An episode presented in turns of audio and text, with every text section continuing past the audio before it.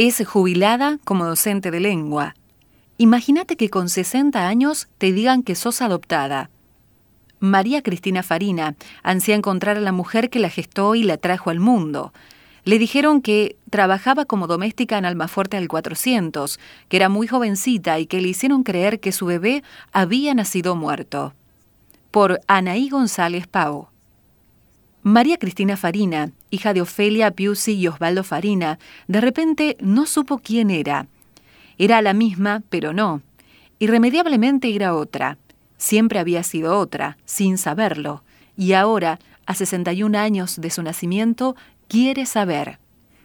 Datos aislados, fechas imprecisas, direcciones erróneas, mudanzas, nombres sin rostros, rostros sin nombre, secretos, rumores. Es todo lo que sabe sobre su identidad. Día tras día, desde poco antes de que comenzara la pandemia, cuando su madre de 90 años le dijo que no era su madre biológica, se levanta con la incertidumbre y la esperanza de encontrar algo que le dé sentido y unidad a esas pocas piezas aisladas del rompecabezas con el que juega a contrarreloj. Busca algo que le devuelva lo que le arrebataron hace seis décadas, la posibilidad de conocer la cara de quien la trajo al mundo. Durante 60 años, ni su madre ni su padre de crianza dijeron una palabra. Otros miembros de la familia también callaron. Su padre se llevó el secreto a la tumba hace 32 años.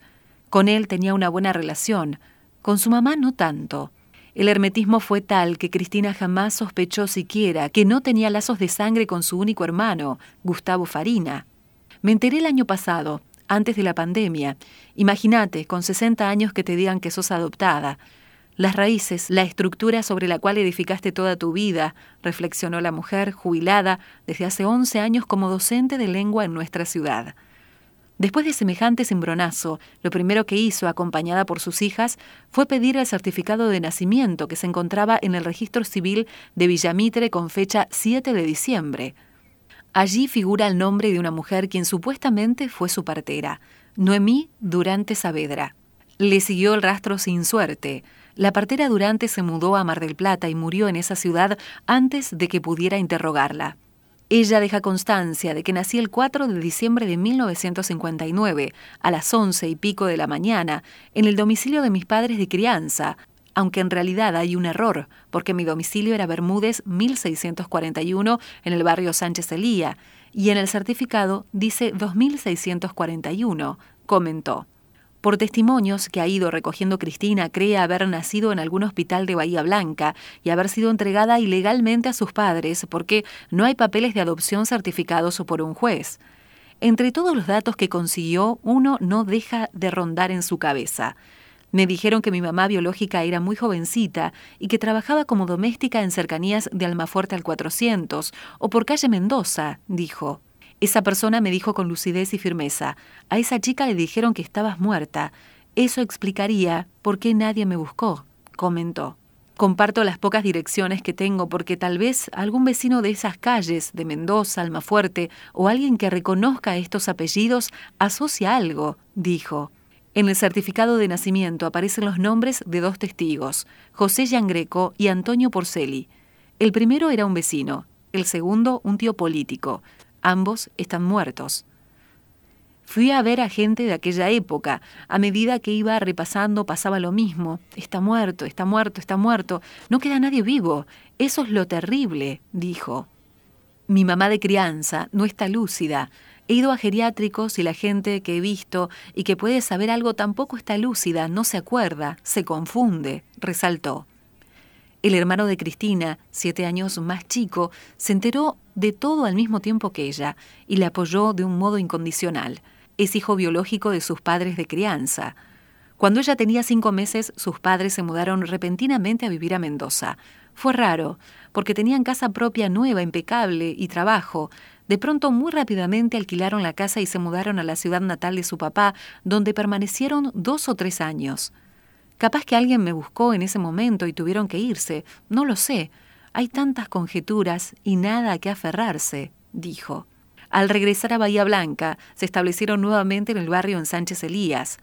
Está casada con Alfredo Caubet y tiene tres hijos, Noelia, Javier y Silvina Caubet. ¿Cómo tomaron sus hijos la noticia? Es difícil también para ellos.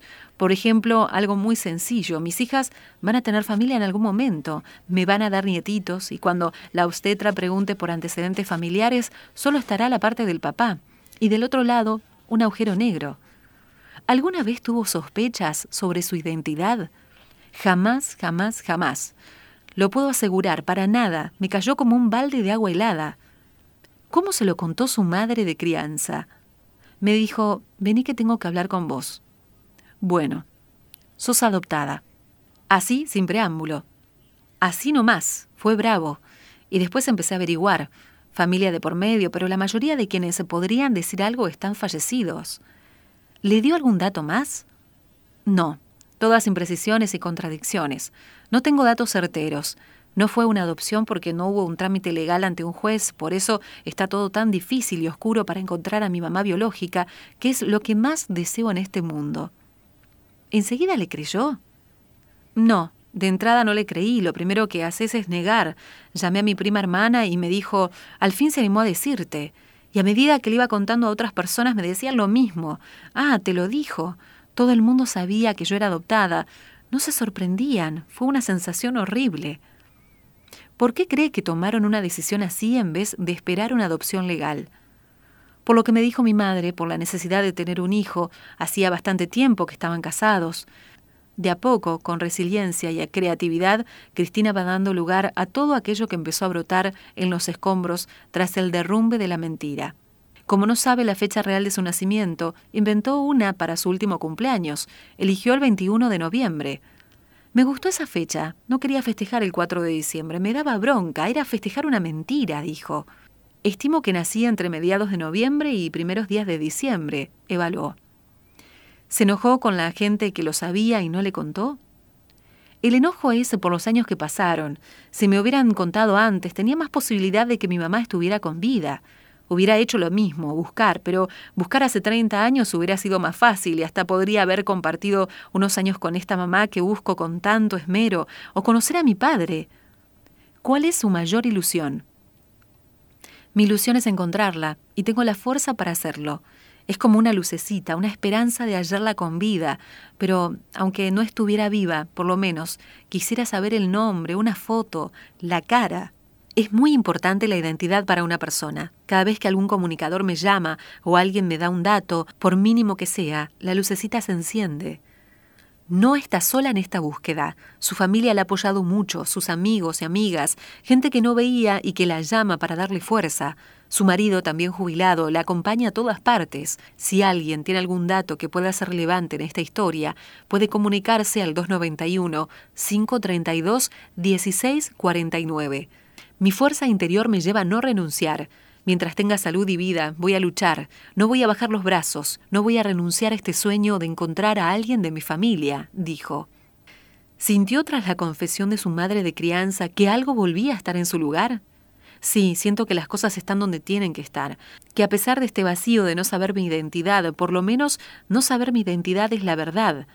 Esa pasividad y la vida que yo tenía estaba apoyada en una mentira. ¿Por qué cree que se lo contó ahora? Por la edad, cumple 90 años. Habrá pensado que no quería dejar este mundo sin decírmelo. Tal vez ha sido un peso que ha llevado toda su vida.